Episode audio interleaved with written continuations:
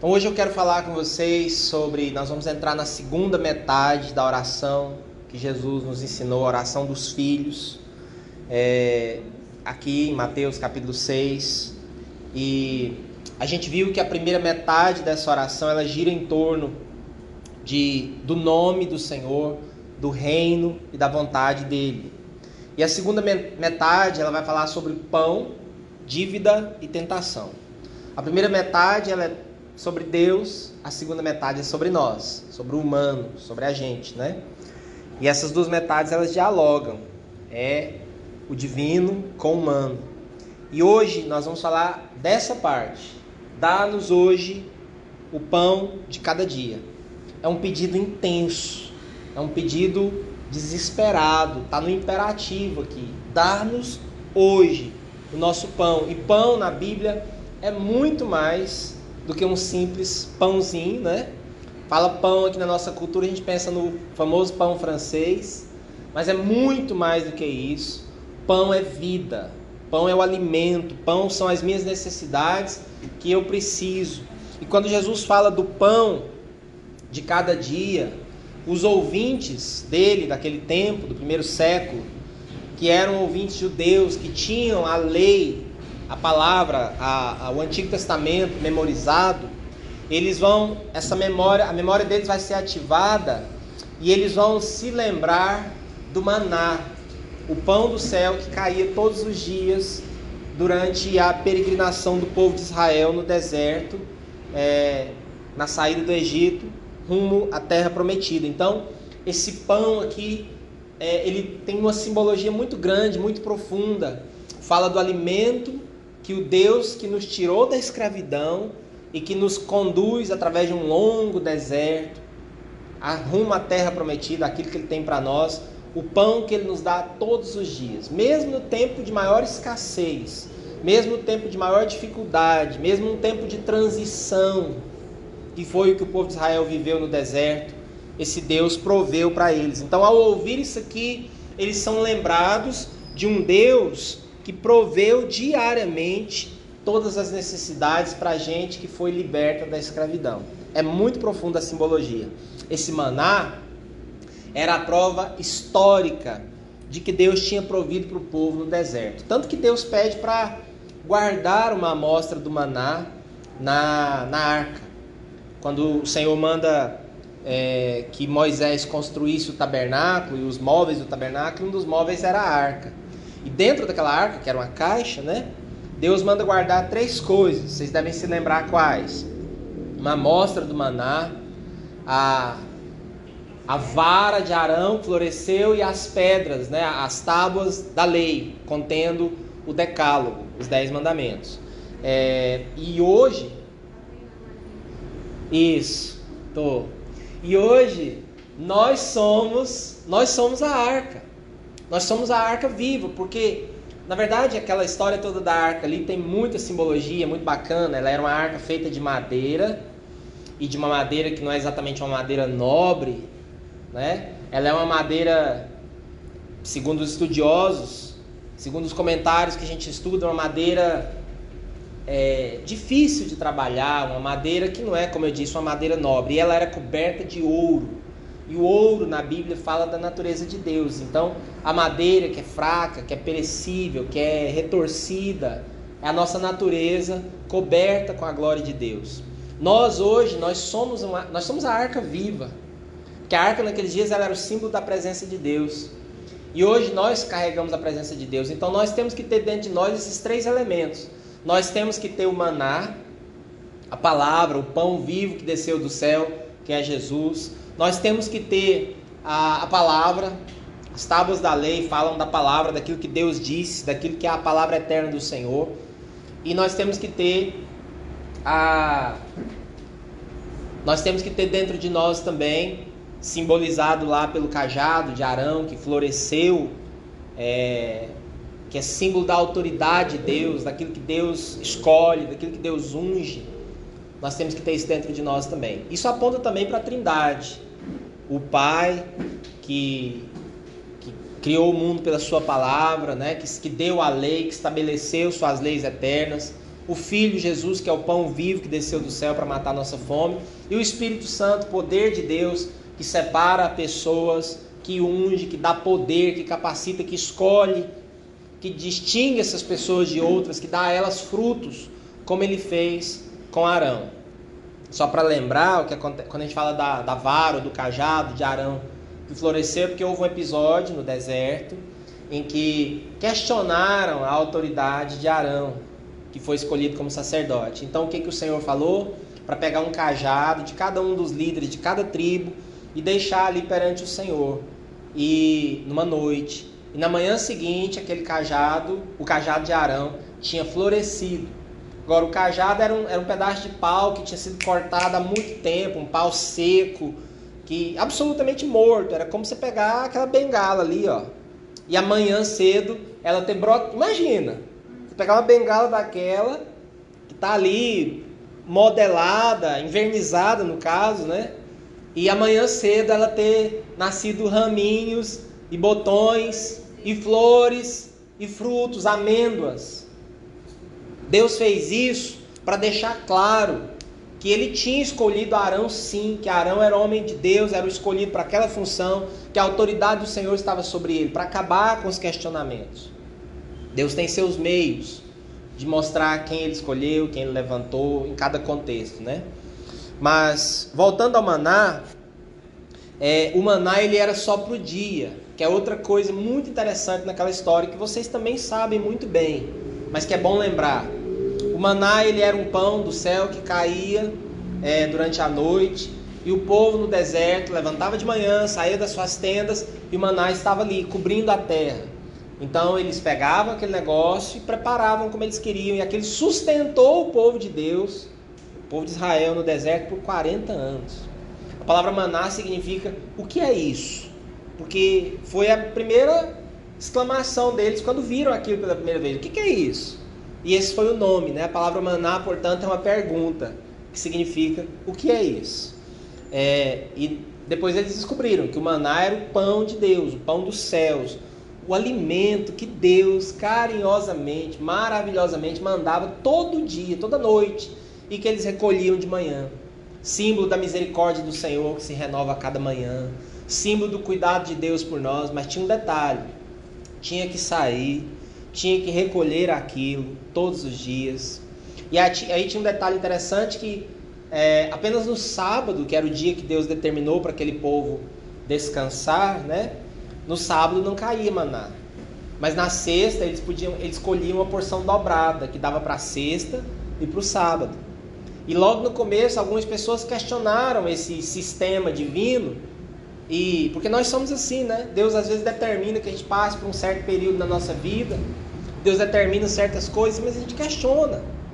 Nós nós sempre temos isso, assim como crianças às vezes acham que sabem mais que, que pai, que mãe, nós também muitas vezes achamos que, que sabemos melhor da nossa vida do que o Senhor. E aí o que aconteceu no começo?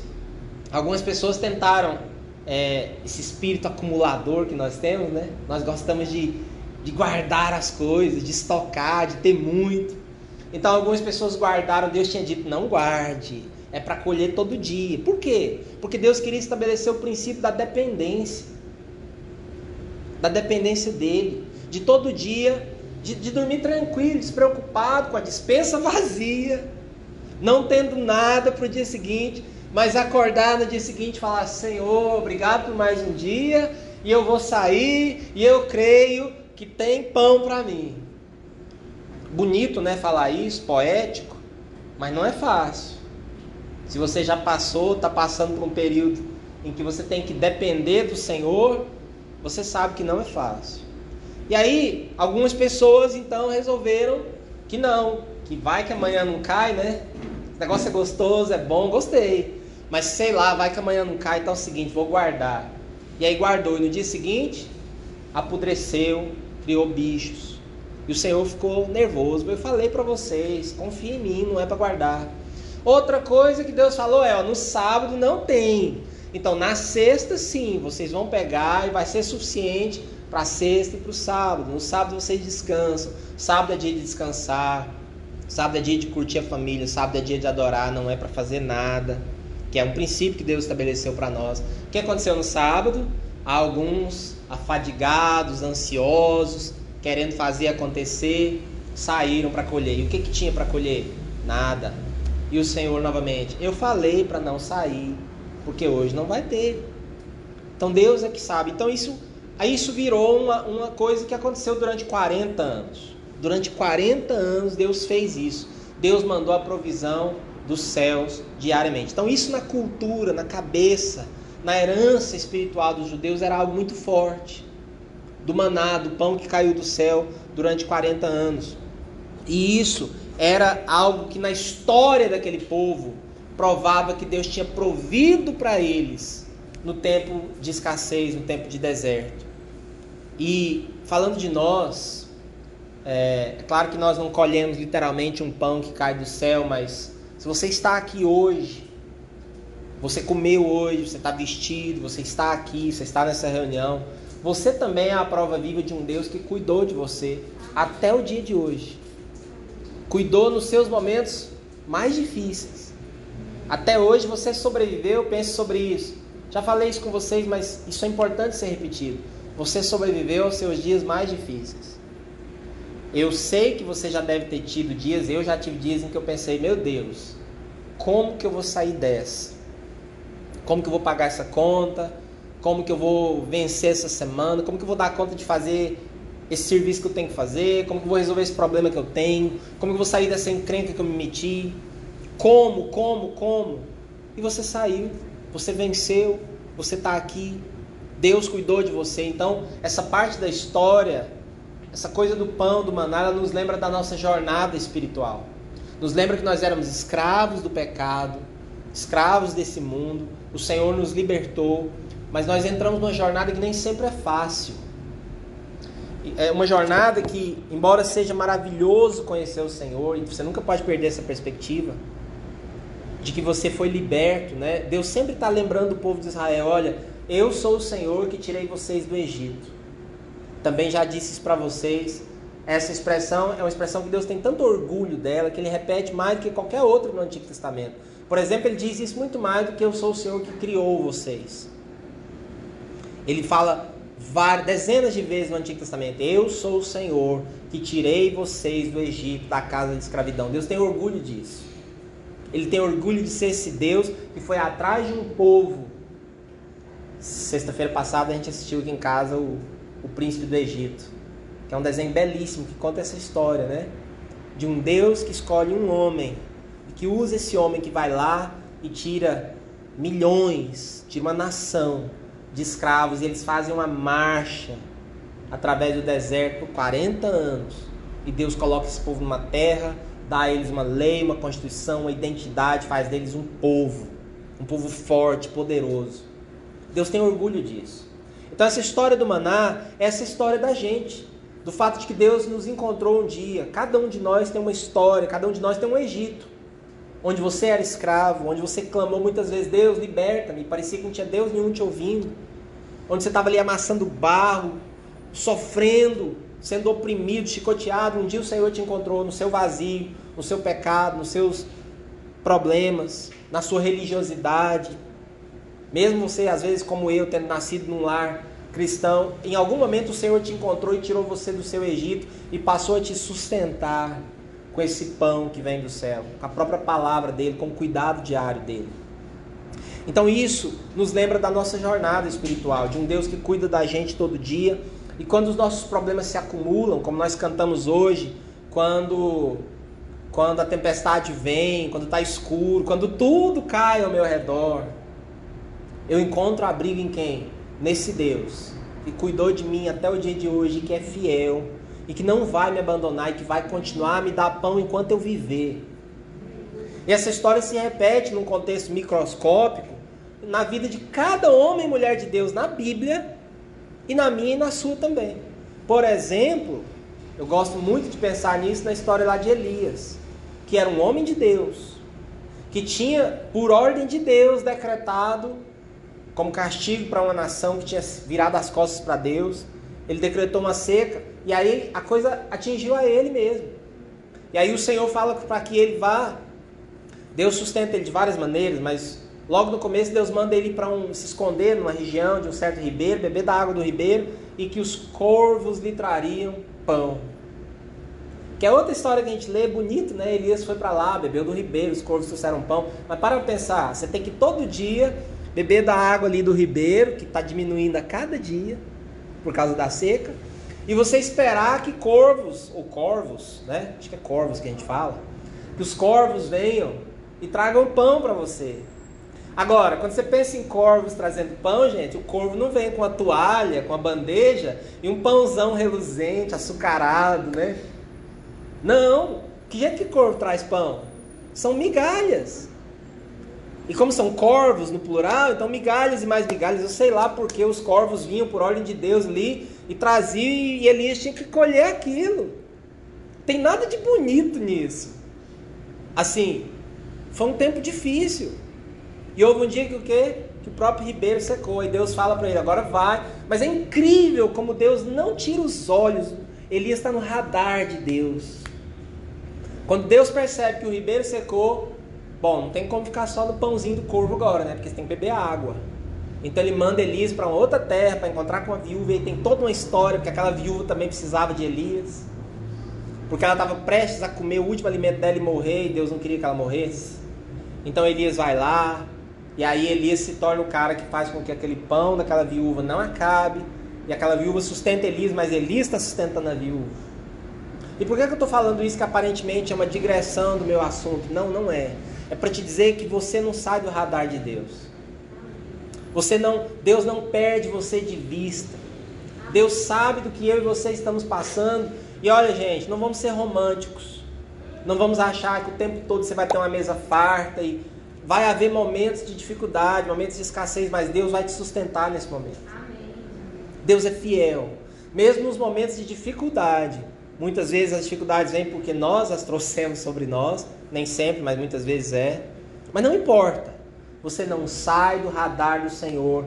Ele fica de olho em você. Ele cuida de você. Se acabar a provisão aqui, ele te tira daqui, te leva para lá.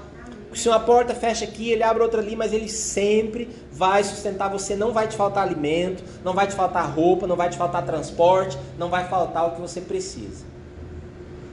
A minha história testemunha isso. Como eu te disse, Todos os homens e mulheres de Deus na Bíblia viveram isso na sua vida pessoal. Você e eu temos vivido. Eu tenho histórias e mais histórias para te contar de que Deus nunca me abandonou, nunca me deixou. E eu sei que você também tem. E se você está passando por um momento desse difícil, alegre-se, porque depois que passar, é mais uma história que você tem para contar.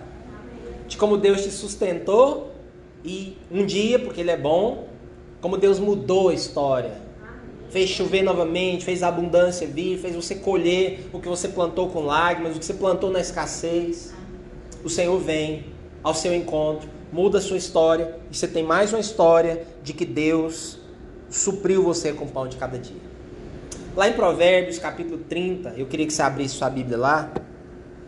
Tem uma, um outro texto que dialoga com essa oração, com essa parte da oração, com essa parte do pão. Pessoal de casa aí, vamos abrir a Bíblia, Provérbios capítulo 30, por favor.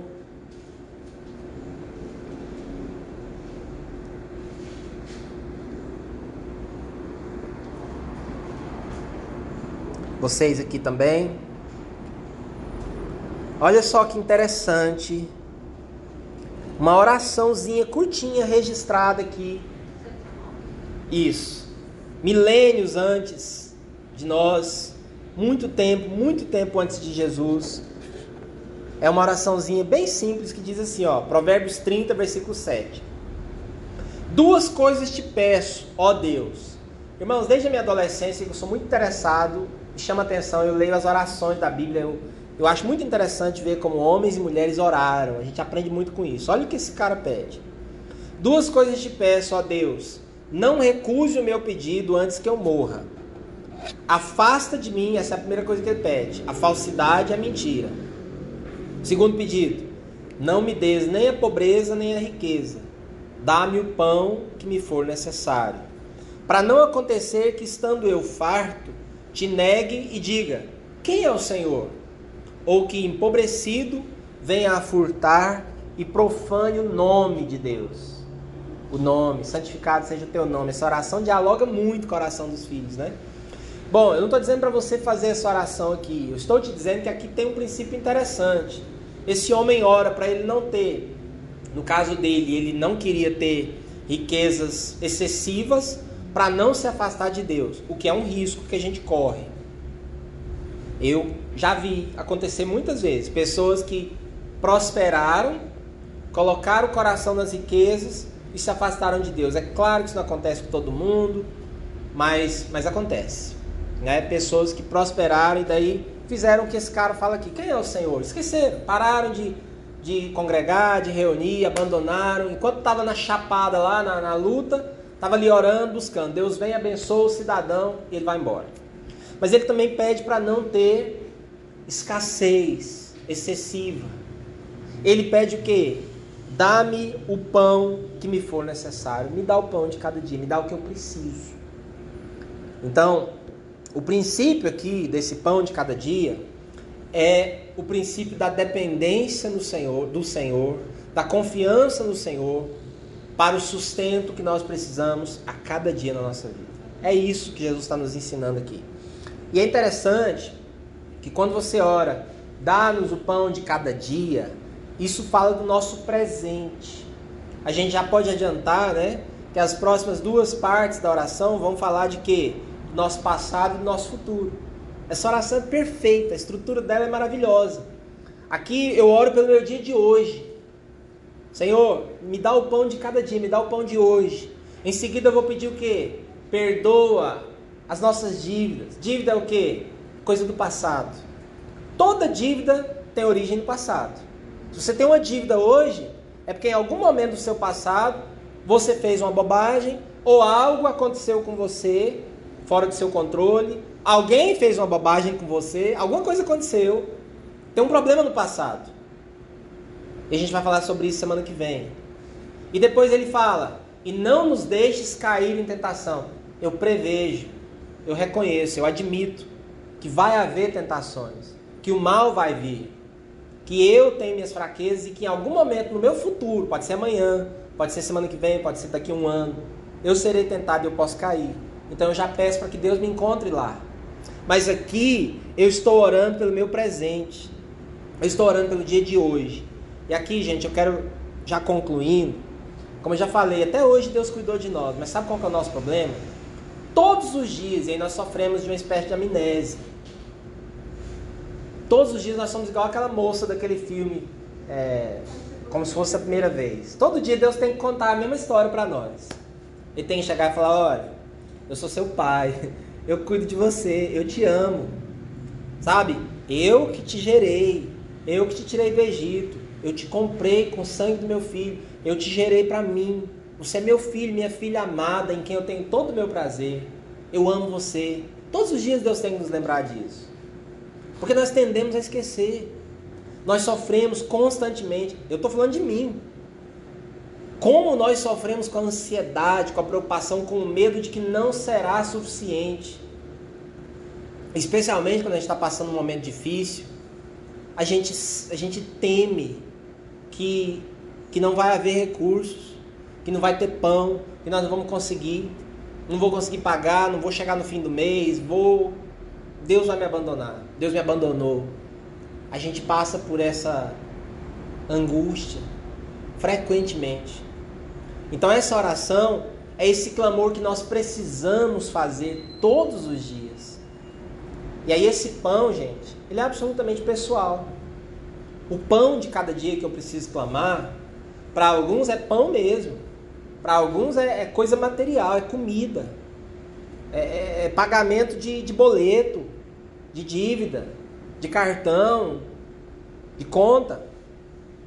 Para outros é, é força, graça, paciência para continuar, para não fazer uma bobagem, para continuar é, no, no, casamento, para continuar no, trabalho, para para não desistir de, de uma pessoa, para não para não errar na, nos projetos do dia a dia, nos relacionamentos, nos desafios de cada dia. Para cada um é uma coisa. É força para alguns para não cair de novo num vício. E aí eu fico pensando né, no, no, no pessoal que, que luta mesmo com dependências, né? Aquela história de, de mais um dia, mais um, um, dia de cada vez. Um dia de cada vez, mais um dia que eu estou sóbrio. E isso é uma luta, pode não ser, eu sei que não é para todos nós, para alguns de nós é difícil entender isso. Mas só quem já foi ou é dependente de alguma coisa, né? E talvez alguém esteja. Medicação, por exemplo. Não estou falando aqui só é de, só de heroína na veia, não. É, é, pode ser uma pessoa que é alcoólatra. Pode ser uma pessoa que, que sim usou drogas ilícitas. Pode ser sim uma pessoa que dependeu, que depende de medicamentos e que quer ser livre disso ou que ficou livre, luta com o fantasma de voltar a usar essas coisas. Pornografia e outros hábitos e vícios que, estão aí no nosso dia a dia. Os monstros interiores que cada um tem, né? Então qual que é o seu pão? É entre você e Deus. E é isso que é lindo dessa oração que eu falei semana passada. Ela tem um aspecto comunitário, ela inclusive está no plural o tempo todo mas ela é pessoal. Você atualiza ela todo dia quando você faz essa oração. Quando você fala, Pai, me dá hoje o meu pão. Você sabe qual é o seu pão. Você sabe do que você está enfrentando no seu casamento ou na sua solidão, com seus filhos, com a sua família. Você sabe do que você passa no seu trabalho. Você sabe dos boletos que você tem para pagar. Você sabe do tamanho da sua dívida. Você sabe da vergonha, da, da humilhação, você sabe da dependência, da fraqueza, daquela tentação que está ali o tempo todo te assediando. Você sabe, você sabe do que, que você precisa cada dia. Da força que você precisa, da paciência, da estratégia, da sabedoria, da solução. Você sabe a fundura do poço que você está dentro dele e que só o Senhor pode te tirar de lá. E qual que é a boa notícia? É que Jesus ensinou essa oração e ele espera que a gente faça ela porque Ele quer nos dar esse pão. Eu sei que talvez alguns de nós, talvez alguém que me ouve, talvez até alguém que vai ouvir isso gravado depois, pode falar assim: Mas eu estou orando há tanto tempo e parece que o pão não vem. Eu quero encorajar você a não desistir, a orar todos os dias. Pai, me dá o pão de cada dia, me dá o pão de hoje. Deus é fiel, Deus é bom. Nosso Pai, o próprio Jesus vai dizer em outro momento: Olha qual dentre vós é o, é o pai que, se seu filho lhe pedir pão, vai lhe dar uma pedra? Se vocês que são maus, pecadores, sabem dar boas coisas aos seus filhos, quanto mais o Pai que está nos céus dará boas coisas aos que lhe pedirem. Peça, peça. Coloque diante do Senhor o que você está precisando. Coloque diante do Senhor a padaria inteira que você estiver precisando. Ouse Dê ao Senhor a oportunidade de fazer milagres na sua vida. Dê a Deus a oportunidade de te dar o pão que você precisa, mesmo que seja, como eu disse, uma padaria inteira. Eu me lembro de uma história do George Miller, que é um homem de fé, um gigante de fé, né? Tem a biografia dele que se você puder ler um dia, vai explodir sua cabeça, como explodiu a minha. Ele abriu orfanatos sem ter dinheiro nenhum, na Inglaterra para cuidar de crianças, de órfãos, e ele fazia tudo pela fé. Ele não pedia nada para ninguém. Ele não abria a boca para pedir para ninguém. Ele era um homem de oração e de leitura da palavra. Era isso que ele fazia. Ele é um dos meus heróis. George Miller. George Miller. Ele é um homem que leu a Bíblia dezenas e dezenas de vezes ao longo da sua vida, mais de 50 vezes. E é um homem que orava e ele tinha o hábito de escrever em cadernos, ele escrevia as coisas que ele pedia para Deus e ele escrevia depois a resposta da oração. E depois que ele morreu, encontraram, reuniram esses escritos dele e encontraram mais de 50 mil orações específicas respondidas. Nós não estamos falando de orações do tipo, Deus me abençoa, porque isso é uma coisa muito vaga, né? Mas eram orações específicas do tipo, Deus, hoje eu preciso de 300 pães mesmo senão minhas crianças vão passar fome. E Deus trazia de modos incríveis. Deus fazia com que alguém, Deus tocava no coração de alguém, quebrava a carroça de um padeiro na frente do, do, do, do orfanato, e o pão vinha, o leite vinha. esse homem mudou a história nos seus dias, na sua geração, no seu país, orando e lendo a Bíblia e confiando que Deus daria o pão que ele precisava. Então o desafio para nós é esse. Qual que é o seu pão? O pão talvez seja alegria, voltar a sentir alegre, voltar a ter sentido na vida. Não tem outra coisa que pode te dar isso a não Senhor. É, nós hoje tivemos participamos do funeral de uma garota, uma aluna da nossa escola, que tirou a vida ontem, 18 anos. Por quê? Falta de alegria, falta de significado. E aí as pessoas vêm com receitas, né? Tanta receita que tem hoje para as pessoas resolverem seus problemas, sua depressão, sua tristeza. Tanto remédio, terapia, isso e aquilo. E essas coisas têm o seu valor. Mas deixa eu te dizer, o pão, o verdadeiro pão que nos alimenta de verdade, é só o Senhor que pode dar. É só Ele que pode preencher o nosso vazio, é só Ele que pode alegrar a nossa alma, é só Ele que pode dar sentido para a nossa vida, é só Ele que pode te dar alegria se você luta com a depressão, com a melancolia. Esse talvez seja o seu pão. Energia, força para viver, sabedoria como pai, como mãe, seja o que for, gente. Clame pelo pão de cada dia. Clame pelo pão que você precisa na sua saúde, nas suas finanças, porque o Senhor, nosso Deus, Ele é um Pai que está ansioso para colocar o pão para você. Mas Ele quer que a gente peça. Ele quer, Ele espera que a gente tenha esse relacionamento e essa confiança, essa dependência dele. Eu quero propor para você uma conquista para essa semana, uma coisa para você buscar essa semana, daqui até o próximo domingo. Que você aprenda a confiar, que você exerça isso amanhã e depois, cada dia Confiar que Deus vai te dar o que você precisa para o dia. Qual é o nosso problema? A presunção do amanhã. Estou terminando. Por que, que a gente sofre? Porque a gente presume, mesmo quando a gente tem as coisas hoje. Não sei se já aconteceu com você. Mas comigo, quantas vezes Deus me dava, por exemplo, um dinheiro, um, um trabalho, eu resolvi o problema do hoje. Eu estava ali com a bênção do hoje, já pensando, não, e aquele boleto da semana que vem? E aquele problema de amanhã? Meu Deus, eu estou vivo aqui hoje, Deus está me suprindo aqui hoje, agora, e eu estou preocupado com o problema de amanhã. Nós temos essa tendência. Amém. É isso aí, Lu. Essa é a nossa oração. Sabe, nós estamos preocupados com uma coisa que não aconteceu ainda. Jesus vai falar também lá em Mateus. Próximo aqui dessa oração, ele vai dizer: olha, por que vocês se preocupam tanto? com o que vão comer, vestir e tal. E ele diz: basta cada dia o seu mal, preocupa com o problema de hoje. Confia no Deus que vai te suprir hoje, que na verdade é o que nós temos. Eu nem sei se estarei vivo amanhã, ou semana que vem, ou daqui a um ano, e eu estou preocupado com coisas que não aconteceram ainda. A conquista que eu quero te propor para essa semana, o que eu quero te propor que você é, é, faça diante do Senhor essa semana é viver um dia de cada vez e confiar que Deus vai te dar o pão que você precisa amanhã, segunda, e terça, e quarta, cada dia. Que Deus que supriu Elias vai suprir você. O Deus que supriu cada homem, cada mulher de Deus na história, inclusive você mesmo até o dia de hoje, não vai te abandonar amanhã, nem depois, em todo dia que você estiver vivo, Ele vai te dar o pão de cada dia. E se você precisa de coisas grandes, se está te faltando uma prateleira inteira de pão, peça isso para Deus. E continue a pedir. E seja intenso. E clame ao Senhor até que Ele te dê. Porque também Jesus nos ensina esse princípio da perseverança. De você pedir, pedir, buscar e bater até que Ele te responda.